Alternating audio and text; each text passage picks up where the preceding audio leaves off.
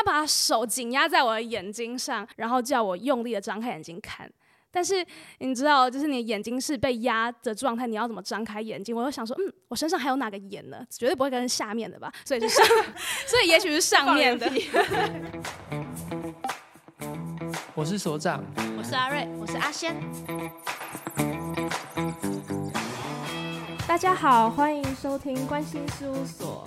那我是阿仙，然后今天跟我一起坐在这边的有阿瑞，嗨。然后有所长，Hello，然后还有我们今天的来宾 Joyce，Hello，我是 Joyce。我们有发现前几集我们很常来宾来的时候，我们会比较害羞，然后我们就会变得比较，呃，那个 Hello，没事，不用害羞，可能已经看穿你们了，好可怕，有超能力。我觉得 Joyce 的声音非常的明亮，就是整个进来之后，我们突然好像就是亮起来，就是整个高，对，大概高了，这里的音调大概高了四度这样子，四度，五度好了，OK，五度。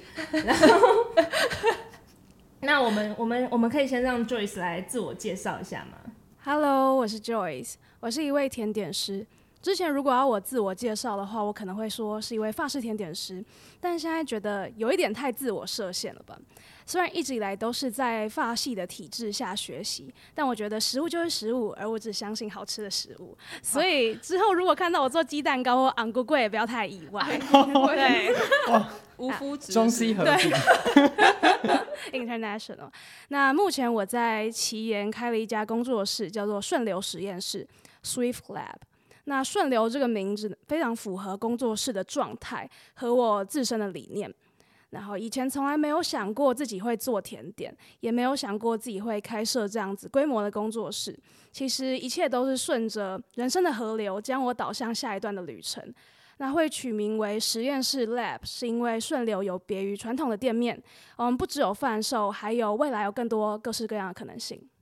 Joyce 讲到就是甜点的部分，但是我们刚开始就是想要邀请 Joyce 的时候，因为阿瑞说这是我同学，然后他会通灵，对，我们整个被“通灵”这个字给吸引了。可是其实我原本是想强调说他会甜点，还会通灵，然后又有唱歌，然后什么什么，就觉得很像来宾，就是很像真的来宾。因为来宾总不能请一个就是跟我跟我们差不多的，是什么？嗯，就是有一点不一样。对对对。对，因为这一切一切都组合成我这个人，所以我没有特别说我。比较适合讲甜点，或者比较适合讲哪个部分？嗯、对，而且呃，如果是一个通灵师来当来宾，或是一个甜点的通灵师来当好来宾，那个火花还是不一样的。哦，那你今天准备了哪一个 Joyce？不是，就是今天的那个流是流看你们想要看哪部分的。哇哇，非常开放。今天是我们是容器，然后它是水，这样很棒，都可以。阿瑞来讲一下，你跟 Joyce 是怎么认识的？好了，哦，我跟 Joyce 是我们。国中三年是同学，然后我们是一个北投山脚下的一个学校。然后原本我打算跟 Joyce 聊一些国中往事，可是他忘的差不多了。然后我想说，好吧，那就 是一个很展望未来的人。对对对，对我脑袋自动解离了这样。对对。但我觉得，就是虽然。呃，其实回想不太起来，然后主要是因为我在那边不是很开心。但如果要让我乘坐时光机等等回去，其实我不太会改变我之前发生的任何事情，就算它是糟糕的。嗯、对，因为我觉得所有的经历都促成现在的我。嗯，其实我有一个就是也不算很好的回忆，想要跟大家分享，就是有一次 Joyce 好像就是他当时 Joyce 那个小孩，对，他就是对这个整个大环境很抗拒，可是他好像不太。知道他现在自己在抗拒或者不抗拒，就是他有点介在那种，就是什么状态都不知道。然后我自以为自己知道，然后我就一直跟他说：“你就怎样想就好了。”然后他就整个陷入一个很困惑，但又觉得阿瑞好像说不对，阿瑞好像说的是对的，但是好像又好像又很怪。然后我就一直强迫他接受这个价值观。然后我现在想说，嗯，我真的是从小就是 INTJ。然后想要当他的人生导师？也没有，我就是想说他好像困惑很困惑。然后，既然我知道答案，我就跟他讲。对，因为当时的状态就像是那种积木玩具，有圆形、三角形、正方形的空格。然后，如果你是圆形的积木，就要放进圆形的孔洞里。但我当时可能是一个奇形怪怪状，觉得所有容器都不适合我。然后，如果强壮硬碰的话，其实算是两败俱伤。但现在发现自己其实不需要套用进任何的模具里面，就是放在空气中，其实也可以被空气包围，就是轻轻的包围。我国中的时候也是有点这样，然后我会觉得说不行，我一定要找到那个容器。如果没有找到的话，我会觉得我还没有很很有存在感，所以那时候就会很困惑。然后之后长大之后就发现说，就像 Joyce 所说的，好像空气也是一种容器，就是也不用特别去寻找。就我常常会跟大家说要打破框架吧，但是其实，嗯，我们在求学的过程中，其实就是一个框架，一个容器换到另外一个框架，所以其实你当你意识到要打破框架的时候，你会发现自己好像没有办法，因为你好像一直处于在这个框架里面。但我觉得这个是，嗯。人生一个很重要的部分吧，也算是呃我前往通灵之路很很重要的一个转折点。应该说，发现自己其实在一个容器里面，然后这个整个大环境其实都是各种不同的容器，有点像是俄罗斯娃娃，就是跳脱一个方块，然后好像还有另外一个，有点悲惨。对，但我有个问题，就是我记得烘焙是一个很有规则的一个游戏，那它不是也是框架吗？因为你不能乱加，它是比较像 science。哦，对对对，它是一个科学的状态。嗯，一开始制作的时候，其实常常会想要多加一点自己的，比方说创意啊，或是想法进去，然后会发现是失败的。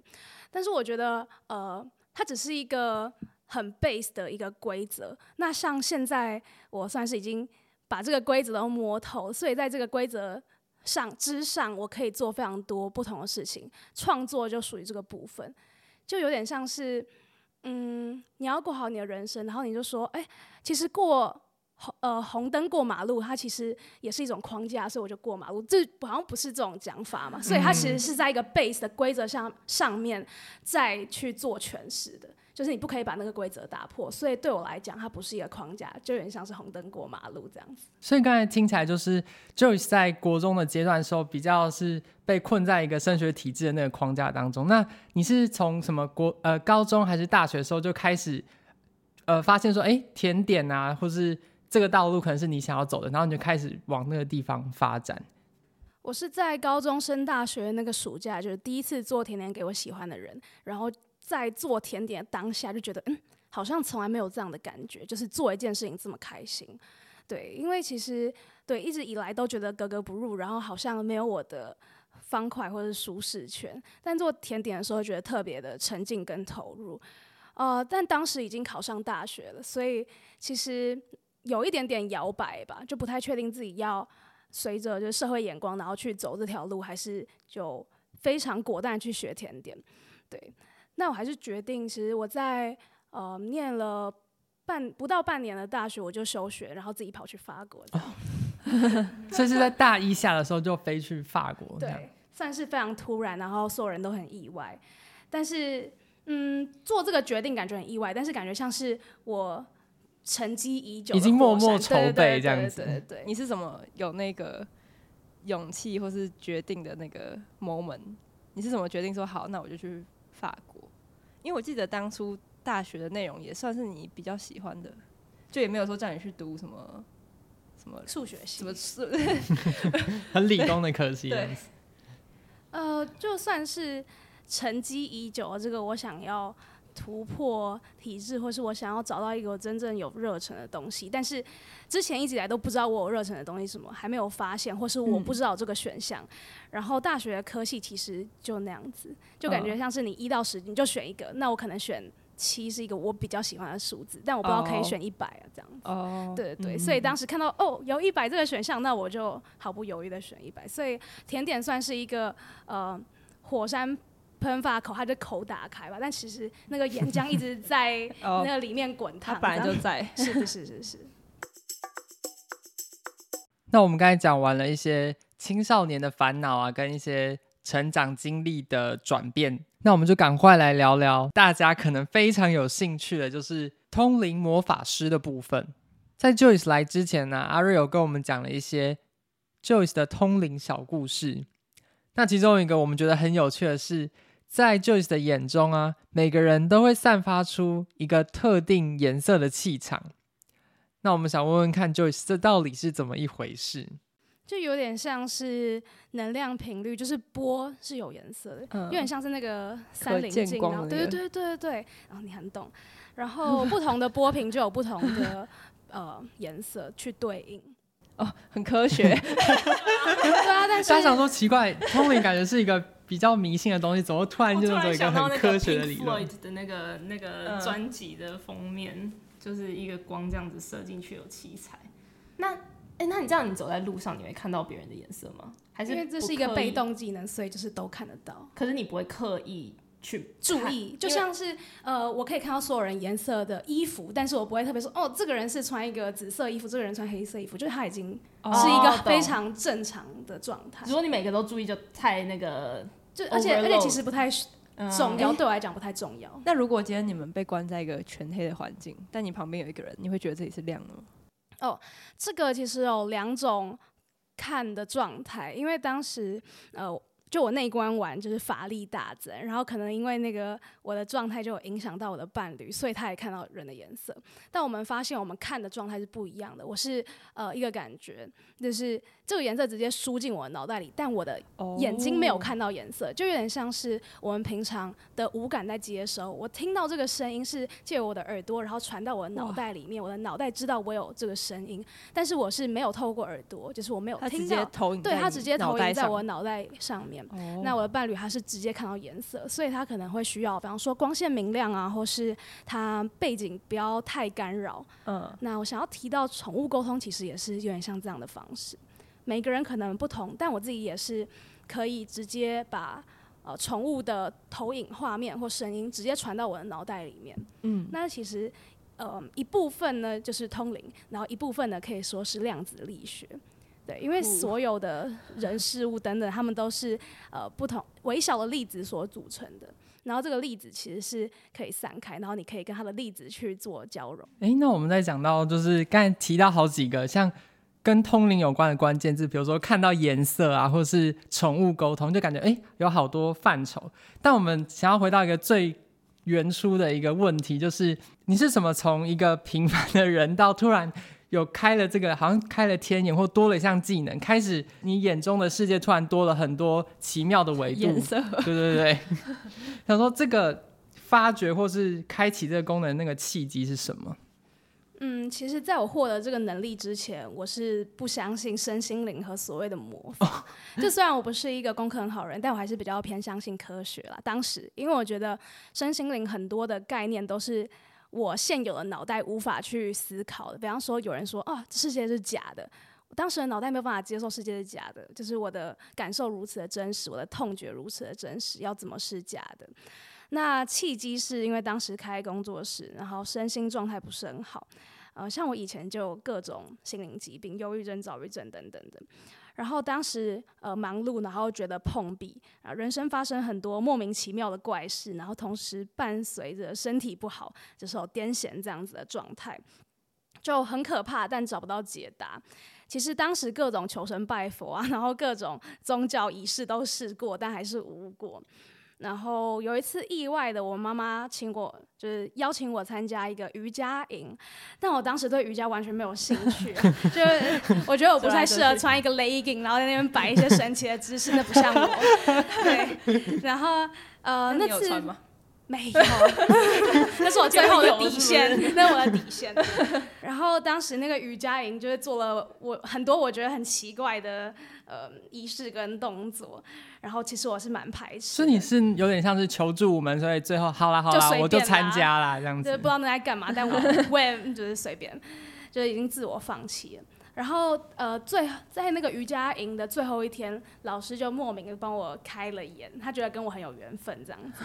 但其实当下并不知道他在干嘛，就是他做了什么？他把手紧压在我的眼睛上，然后真的眼睛对，真的眼睛要这样压着，怎么压？对，就很很，你眼睛闭起来还对我当然是眼睛闭起来，不然直接这样戳下去有一点点糟糕。就是就是像这样子，然后就是拇指用力的压我的双眼，然后叫我用力的张开眼睛看。但是你知道，就是你的眼睛是被压的状态，你要怎么张开眼睛？我就想说，嗯，我身上还有哪个眼呢？绝对不会跟下面的吧？所以是上，所以也许是上面的。对对对，然后。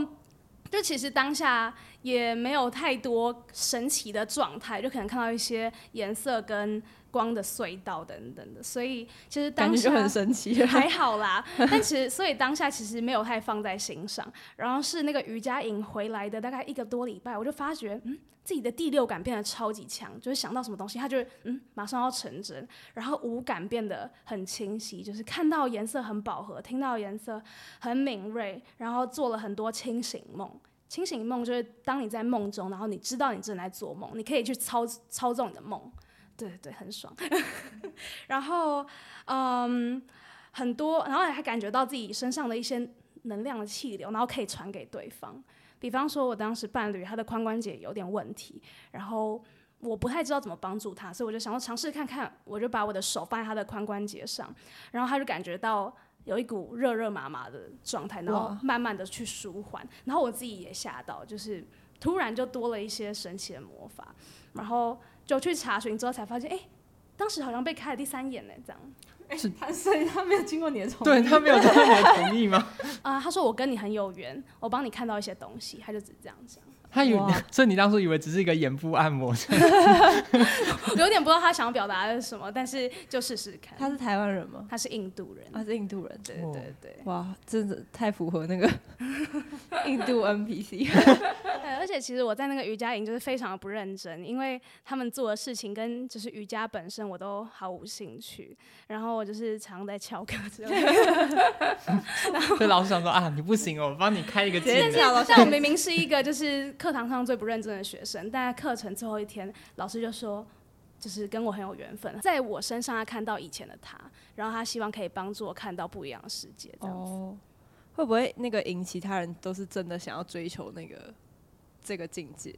其实不管是什么派系，大家想要追求的其实都差不多吧。就你想要探讨宇宙，或者探讨自己，自己更认识自己，或者甚至是你想要开悟等等的。开悟这个词可以帮我们再做更深入的解析吗？OK，就有点像是脱离轮回，然后你以上帝视角来看这个人间。上帝视角并不是说你是一个上帝啦，但就是我们现在的这个身体有点像是 NPC，但我们误以为这就是最真实的我。对，但其实你可能是在上面去看着这个人在玩游戏，所以其实我们很常去过过度的带入情绪在。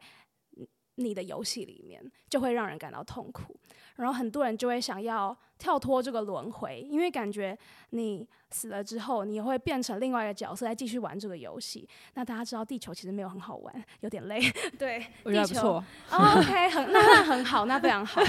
对，就是地球充满了各种挑战跟限制。当然，如果有人喜欢的话，也是很好的。但有一部分人就觉得，我好像已经受够这个游戏了，或是我想要玩别的游戏，或想要跳出轮回，那可能就会借由开悟，让你。呃的视角拉到这个上帝的模式，然后你可能之后可以选择不用再投胎，然后你可能可以到达别的维度，或是你就存在在这整个世界中，不当一个任何的一个限制或是一个生命。后来在瑜伽营的过程中，就是你获得这个看到世界不一样面向的这个能力之后，你有想要进一步去深化它这个技能吗？还是你就开始怎么样去接触这方面的知识？因为刚刚有提到，我一开始是完全不相信这些身心灵啊、巴拉巴拉的魔法，因为觉得非常不真实。但当就是自己真正体验到这样的力量，就觉得诶，世界好像不如我之前所想。但其实这个部分。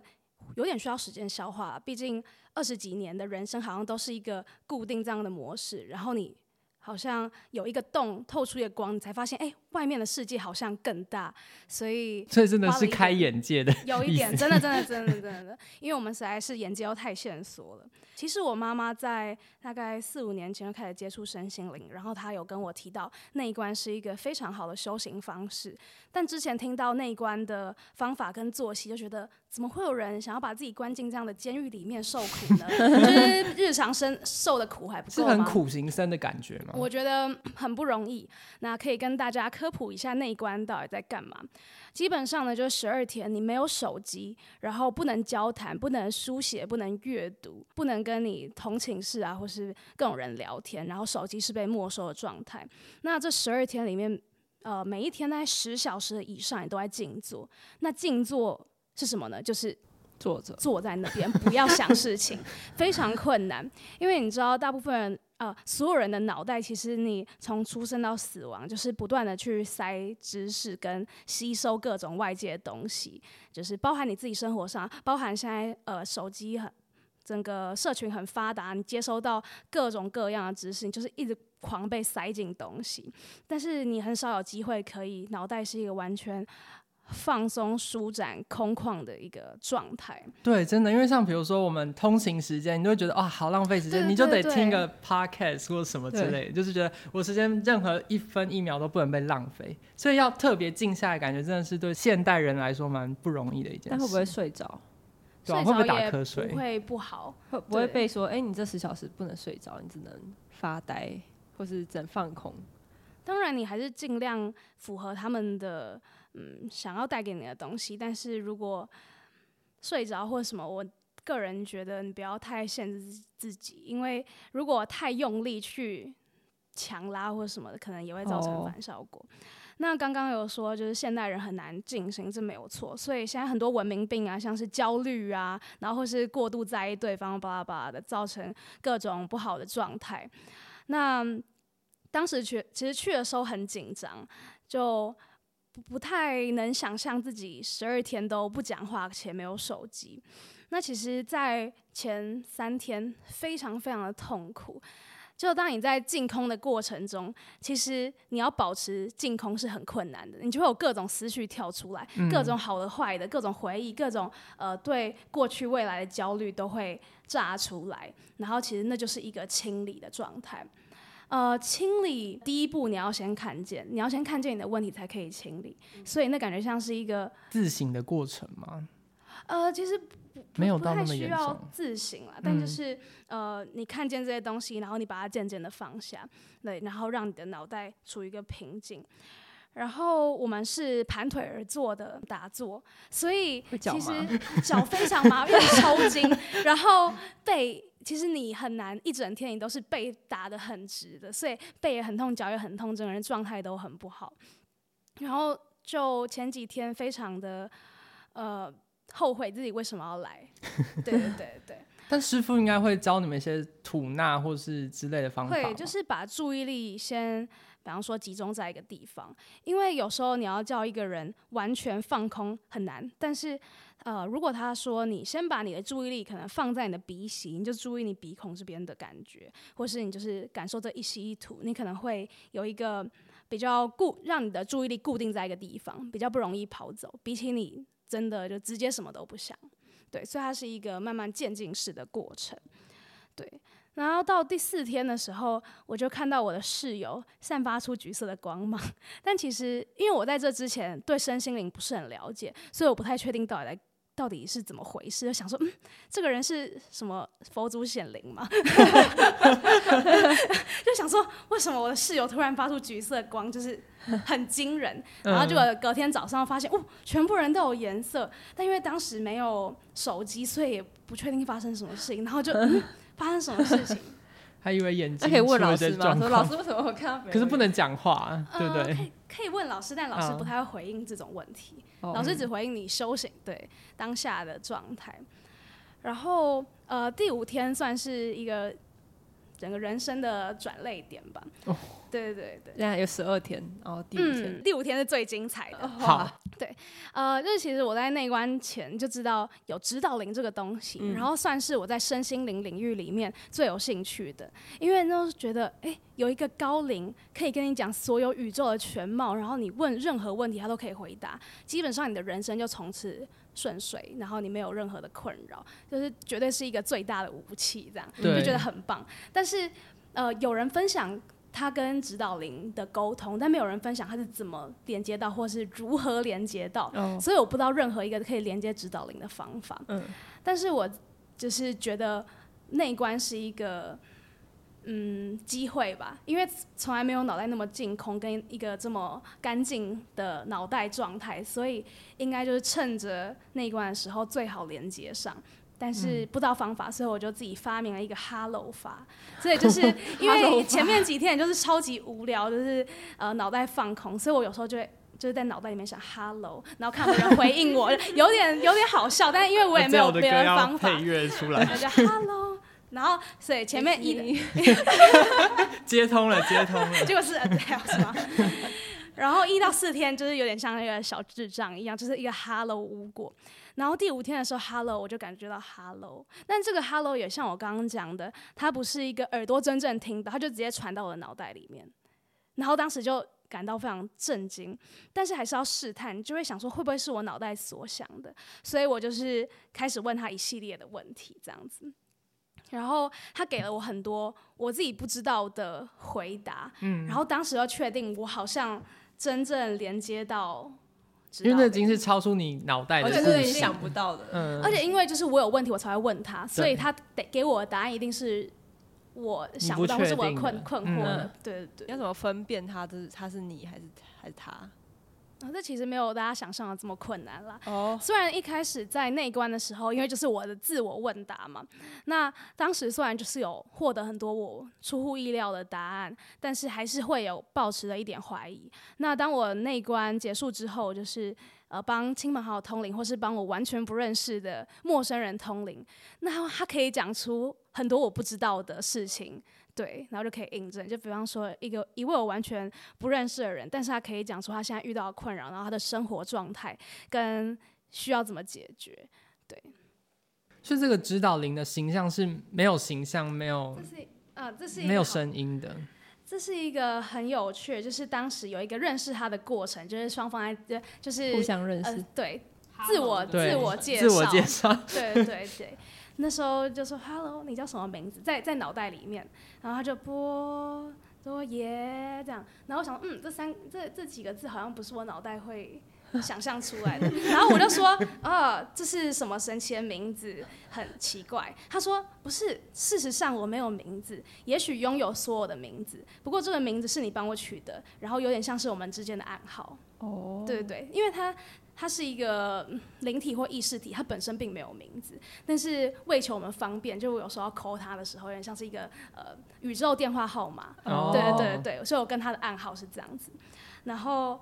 呃，我就说，嗯，你是男生还是女生？他就说太二元了啦，人人为什么那么的二元呢？就是好像非黑即白，一定是男女等等的。然后我说你是来自哪个维度呢？因为我之前有看过一些指导灵的影片，然后有些可能来自第五维度，它是一团气体啊，或是一它是发光的什么东东的。然后，啊、呃，他就说。人类就是好喜欢设定一个东西，但是我只是一个意识，没有任何的形体，甚至不是一束光，也不是一团气体。我不受任何介质空间、时间所影响。然后其实我一直在你身边，但你看不见我。这样，对，他就一直哭。对，然后我就开始问他我的人生问题，这样子。然后，呃，其实一开始在甜点跟修行，就会觉得很冲突吧。因为修行感觉是你一直要不断放下的过程，然后但是工作又是一个很卡在你这个人生游戏的事情。嗯，对，应该大家都差不多。然后他说，其实这两者并不冲突。然后现在人生好像出现了一个新的分岔路，但是这两件事情很不同。甜点创业是一种追梦创造的感觉，然后身心灵修行是不会带给你那样的感觉的。但是，呃，你透过修行，你拥有平静安稳的心，可以帮助你的甜点事业更顺遂。然后，当你的生活，比方说工作遇到困难的时候，你就会倾向去好好的修行去处理。嗯因为其实修行不简单，然后大家常常会懒惰，不想要怎么做。但当你遇到了生活上的问题，你就会倾向去，嗯，对，比方说有人去算命啊，有些人去修行啊，等等，所以它算是互补吧。我觉得就有点像 work life balance 吧，每个人都有 work life balance，、嗯、然后看你的 balance，你 life 是什么。嗯，感觉大家都好像需要修行。对啊，只是方式不是不一定是对，不一定有些人打篮球就修行了，对啊，那也是另一种修行，对对对，把自己放空的嗯状态，对。OK，所以就是在这个内观十二天完之后，你就是因为你跟你的指导灵已经接通了嘛，所以你就开始有一个像是隐藏的伙伴，可以跟他一起可以聊聊天或是对谈这样子。对，很多人可能想说，有指导灵之后，你就可以问他说宇宙的奥秘。然后，对我就好奇说，感觉如果你是一个贪心的人，或者是有欲望的人，那他是不是就会把它用的比较偏门的用法，或是反而有点想要借由他得到什么好处？会不会有这样子？其实还好，每个人都有不同的用法。像有些人就是他可以窥探宇宙的全貌，他可能就可以借此帮助人等等的。但我个人其实呃。自己而言，我没有问他太多问题，因为好像呃，比方说问完三四个我对人生最大的疑惑之后，我就觉得嗯，好像就是这样，我不需要窥探到太多。然后我觉得，如果这个人生游戏要好玩的话，我好像不要得到那个全系列的说明书会比较好。但这是我个人选择，然后我也选，就是我选择以把这个能力拿来帮助人，因为其实通灵。蛮消耗体力的，所以我一天可能通个两三次，嗯、然后就会把这个扣打给真正需要帮助的人，就是亲朋好友啊，或是呃一些不认识的人，但他们可能现在正在受苦。那我觉得帮助人也算是呃我今生的一个小小的使命嘛。嗯，对。对，因为很多通灵者都会说他感召了一个什么天命之类，就是假设是道教体系的，他就会说什么某某菩萨或某某神明，就是希望你当他的代言人，然后帮他做一些，就是帮助一些困苦的人，或者是有什么遇到生活问题的人。那你有你有在这方面感受到什么你的天命之类的吗？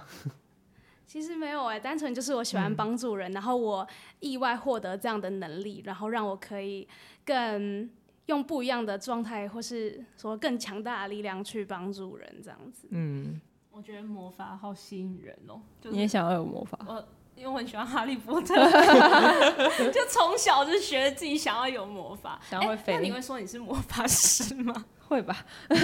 可以吗？你会希望别人说你是魔法师吗？之前是吧，但是呃，现在因为我距离我内观已经呃快要一年了，然后有感觉到魔法慢慢的没有这么的强，但其实我并不会觉得我好像要抓住这个东西，因为我以前有，然后我看到它带给我生命的便捷性，然后就过得超级爽的，所以我一定要，所以我一定要抓住它。然后现在它越来越消失，我可能就会恐慌等等，但其实并没有，嗯，因为我知道我现在人生。就是工作上有一个新的里程碑，然后我可能会比较投入在工作上面，所以在修行的部分可能没有以前那么认真，但我觉得这也是一个人生的过程。另外一部分想要探讨的是，就是对于像人的部分，因为其实我当初内观完，我整个状态非常的超脱，然后遇到任何的困难或者什么都觉得完全没有关系，就感感觉真的像是那种呃。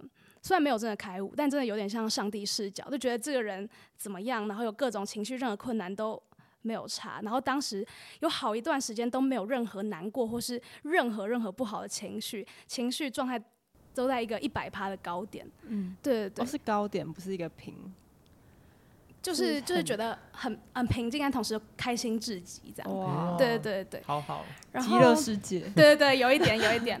但是现在就是回慢慢回复到有一点点正常人的状态，就觉得嗯，其实人类有各种情绪，我自己觉得蛮有趣的，嗯、就是我也呃享受，哦、可以可以说享受人生有呃高低起伏，好好坏坏跟各种情绪，我觉得那样让让我更接近呃。人类，我知道，我知道这部分有点难以 呃难以感受或是不太好理解，但就是我目前状态。然后就说七情六欲不一定就是很负面的，其实它也是一个可以享受的事情。对对对。然后我觉得，也许我的人生还没有准备好，直接就开悟了吧？因为当时在那个状态真的是呃很超脱。然后毕竟我现在才二十几岁，所以嗯。呃当然这样子也很好，但是我觉得我的人生排程可能还还是要让我再体验一下世界。也许之后我会再有不一样的修行状态。但我现在其实蛮满意自己的人生。因为刚才那个 Joyce 有把那个人生形容成一个电动的一个游戏，所以我刚才会闯关游戏。对对对，嗯、所以就刚才想到说，所以 Joyce 他可能现在也是。想要再多玩一下这个游戏，不要那么快就把它 就是 end game 这样子。对，可以这么说。虽然呃游戏结束之后很爽，但你就会也是会享受那个游戏的过程。那当然每个人选择不一样，有些人就直接想要开悟，然后登出这场游戏。那有些人就是嗯，可能在游戏中受苦，然后有些人呢带着这样的视角，但是在游戏里体验所有的事情。我刚刚是突然在讲魔法师那一块，我突然发现就是 Kiki，就是那个。魔女宅急便，对，魔女宅急便里面的 Kiki，就是他就是在一开始他就是觉得，嗯，他他想要追求这个东西，然后他想要追求魔法，他要去修行，然后他就去工作了，而且他还去面包店工作，然后 然后之后他就突然找到自己在面包店的乐趣，然后之后他就有一天要骑他的扫帚的时候，他就发现他没有魔力了，就他魔力消失了，然后他就觉得说天哪，太崩溃了吧，然后他就在那边一直瞪着他的那。那那骑着他的扫帚。在那边蹬地板，嗯、然后飞不起来，然后之后他就开始为什么、啊？哦，就工作跟交朋友跟魔法修行、嗯、同时进行的时候，他突然又飞起来了。嗯，对，然后就突然觉得哦，很有点像，很像哎、欸，嗯、就是而且 Joyce 跟 Kiki 没有出现在同一个场合过，搞不好是同一个人，有可能，有可能，有可能，然后也有养猫，一样做面包，也有养猫，对。我们之前有听所长有分享一个偏迷信的生活经验。其实我一开始一直以为那个就是走比如说什么某个体系的，没有，所以我就想说，没有说明、欸、这个可能会有点可以拿出来讲，然后后来发现好像有点差太多。但我对于所有的就是这种。教呃派系等等的，我都处于一个很敞开的角度。因为以我的那个生命成长经验来说，就是跟道教比较有关系，所以我就一直把它想成一些道教体系的那些宫庙的故事这样子。所以我想象到的就是像之前有一部戏剧《通灵少女》的那些情节，里面可能会有当机呀，然后会看到一些鬼魂之类。所以一开始我在房纲里面列了很多什么看到鬼魂会不会很困扰啊之类的问题，然后发现没有派上用场。那我也来分享一个跟通灵有一点关系，叫做元成功的一个经验。他的这个通灵者呢，他是有点像是受一个菩萨拜托，就是神明拜托他来帮忙办事，救济众生这样。所以他是一个像是神明代言人的角色。在他们的逻辑里面，就是每个人都有一棵树跟一个房子，然后他就可以借由通灵的方式进到。某个事件，然后帮你修剪这个枝叶啊，或者看你的房子有没有整理干净、清扫干净之后，你的运势就会比较顺利。这样子，好，所以那天的时候，我们就在一个晚上，然后到一个小小间的庙，然后就看到那个法师是坐在正中央，然后旁边有两个，感觉有点像是左右护法。我有点，我猜啦，我猜想说他在通灵的那个旅程当中会需要有两个人帮他开道。我自己的解读，我坐下去的时候，他就只问我的生辰八字之类，然后说你是不是。你就是是不是本人？然后他就开始进去看，然后他就说我的叶子是一个偏小圆小圆叶这样子，然后说哦，好像长得还不错，但是他说根可能还有点浅，所以他帮我把覆土加深。然后后来看到元成功的时候，他哪来那些土？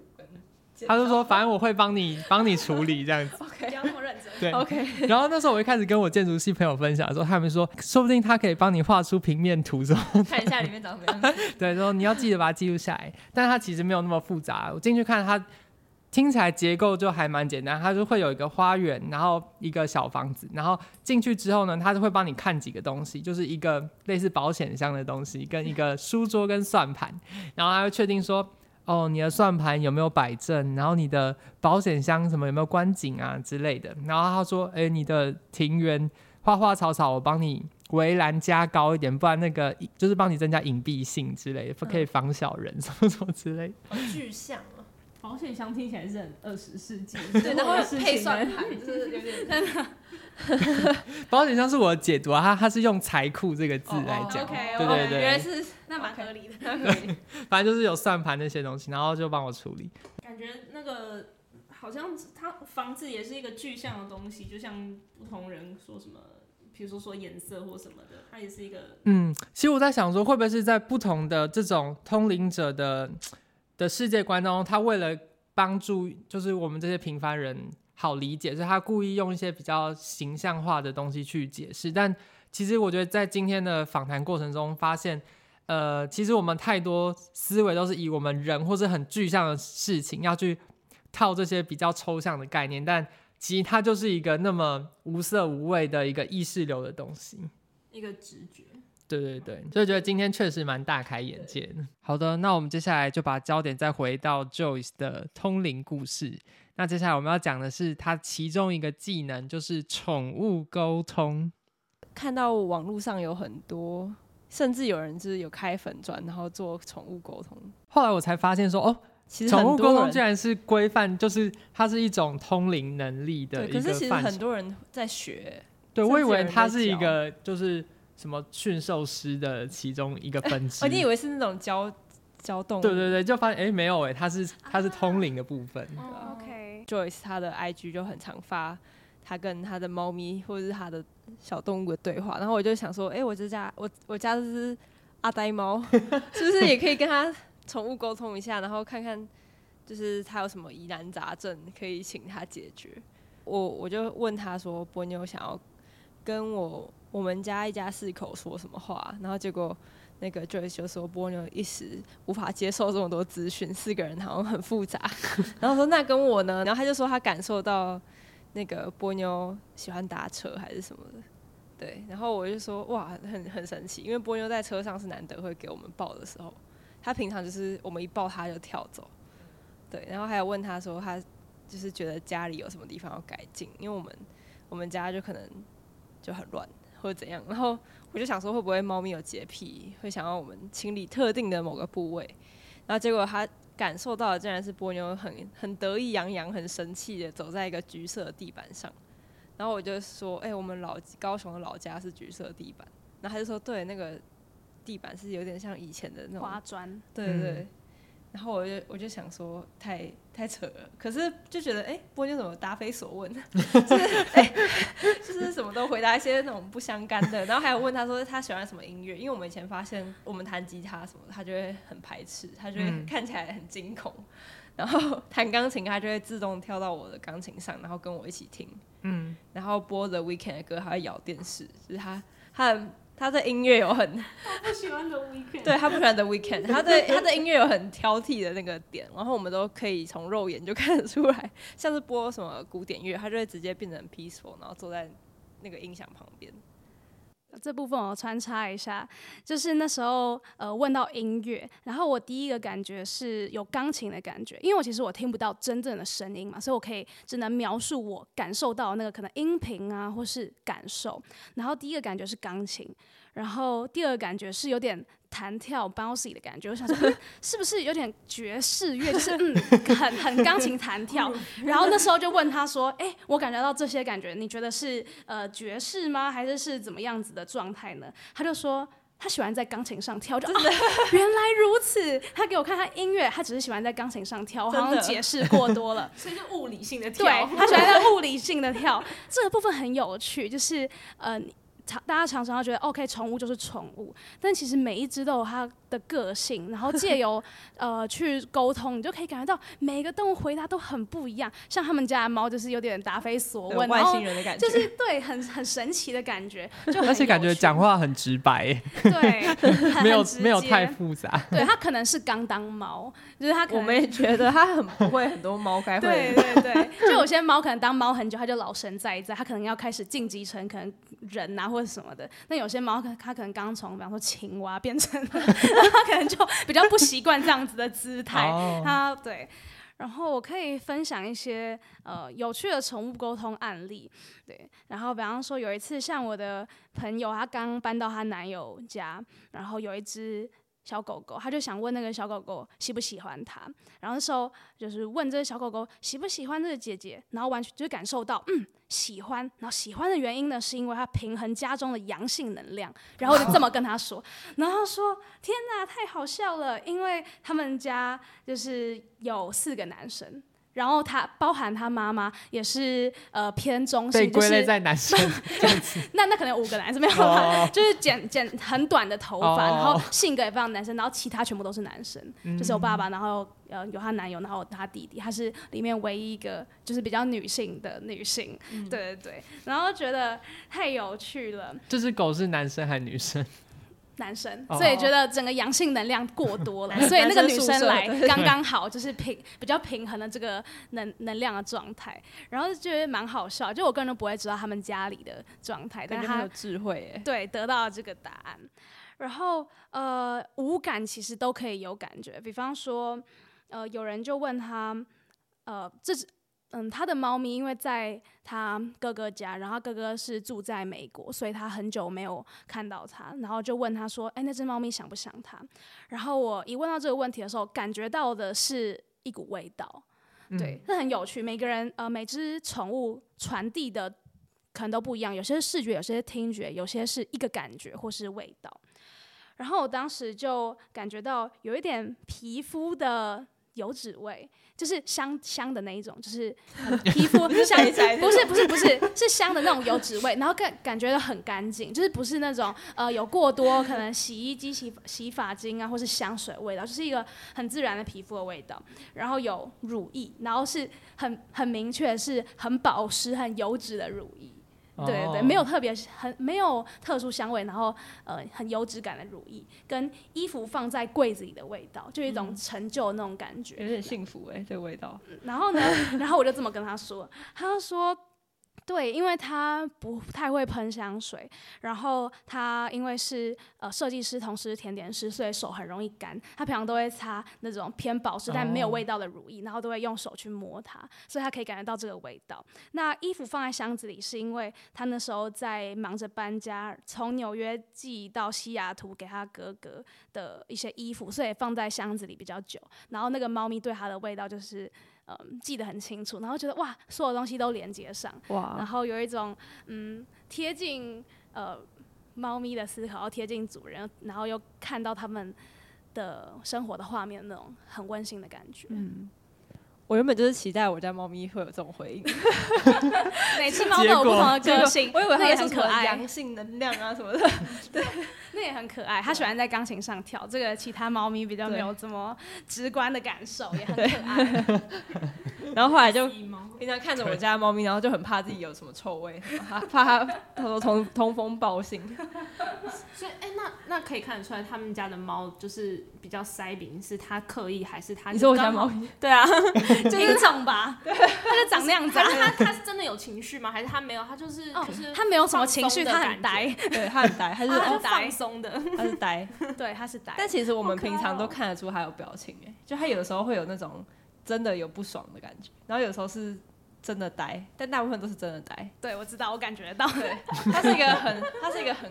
很空的状态，但很有趣，很有趣，很很自在。对，就是在任何环境，他都可以活得他自在的样子。虽然从人类的角度可能会想说，嗯，他在干嘛？但是他就是过得很自在，然后他找自己一个舒服的姿态，所以也很好。我们平常看着他，都想说他是不是上辈子就是大善人的灵魂碎片，就是可以掉到这个猫上，不是他是什么，不是他是青蛙，然后变这个，他可能是就是一个很。很旧的老人，然后就就是他一个他的灵魂的一个什么指甲屑，然后就掉到这只猫上。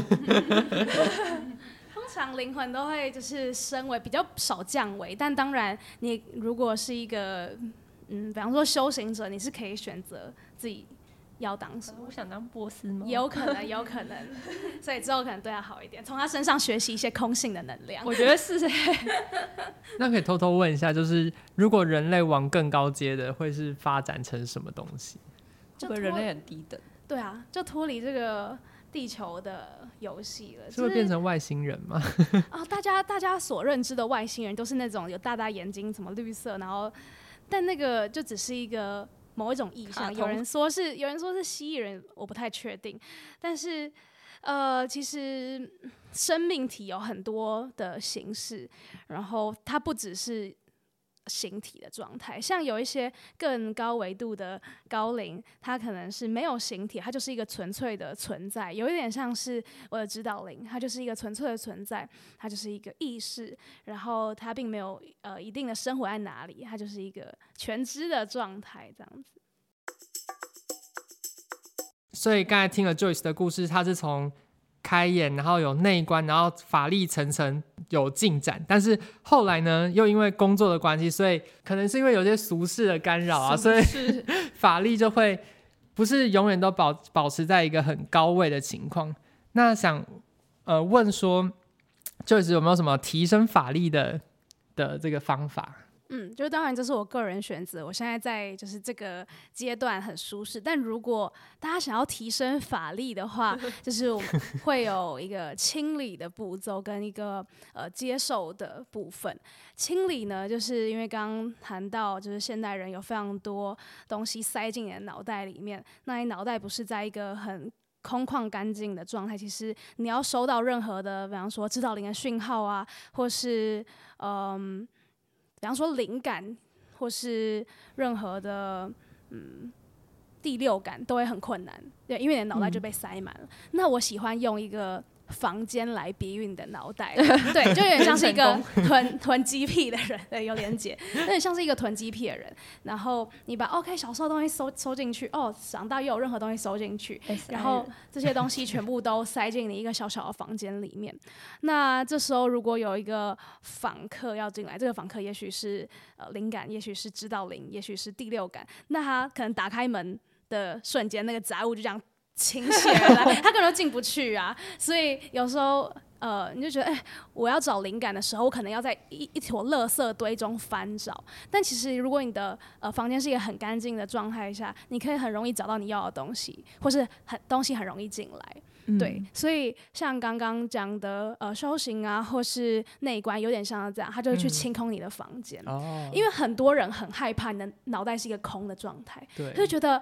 哎、欸，太不充实了吧？对对对，我应该，我现代人就是要很忙碌，就是要塞进任何东西。我需要所有的知识，我这个房间才会满满当当，才会有安全感。嗯，但然后或是啊，我如果需要灵感的话，我一定需要在我的收集库有所有的资料，我才可以有找到灵感。对，那这个部分其实跟我的工作也有连接，因为现在如果是呃甜点创作灵感，其实我并没有一个方法，它就是。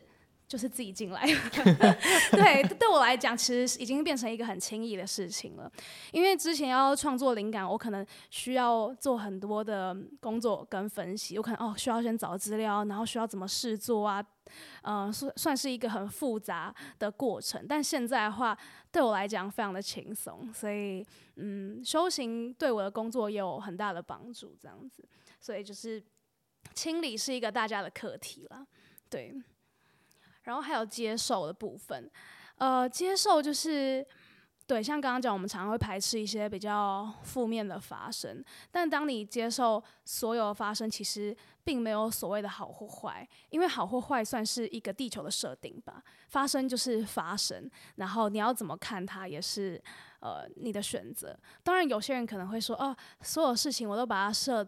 定为中立的，这也可以，或是你所有事情你都感受到它的喜与悲，但是它就是这样子。就像我刚刚觉得所有的呃七情六欲或状态或好坏，其实它就是一个我们成为人的必经过程，所以也没有什么好特别走心或是带入的。这也是一个很好的方法，就是一个比较呃简单的修行方式。今天听完这个故事，不知道听众朋友有没有觉得？好像生活那些困难比较释怀一点，就 反正这就只是一场游戏啦，不用太在意。应该说，你如果能释怀的话，你就会有魔法。从今天开始，每天用大拇指按压眼睛，教教坏小孩，看，打开来看。这部分我就不负责任了。好，那还可能还要印度人，找个印度人来。反正大家生命轨迹都不同啊，但是希望大家都可以。过成自己最自在的模样。那我们最后请 Joyce 来一个结尾的，不用工伤，因为 Joyce 已经是快两万粉丝的人，没有没有甜点，是我们的好几倍。对啊，哎、欸，是我们的一百倍哎。快一百倍、九十倍了。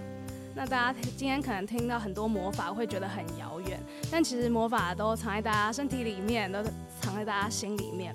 那希望大家可以渐渐的找到自己最自在的生活状态跟模样，然后找到自己的样子。那呃，我上一次的那一关是在去年十一月，然后我下一次是在今年的十一月，所以快要到了。那我也期待之后会有什么样的呃，也许是新的魔法，也许是新的。更不同的看事的角度，那期待跟大家分享。耶，谢谢，谢谢，拜拜，拜拜，拜拜。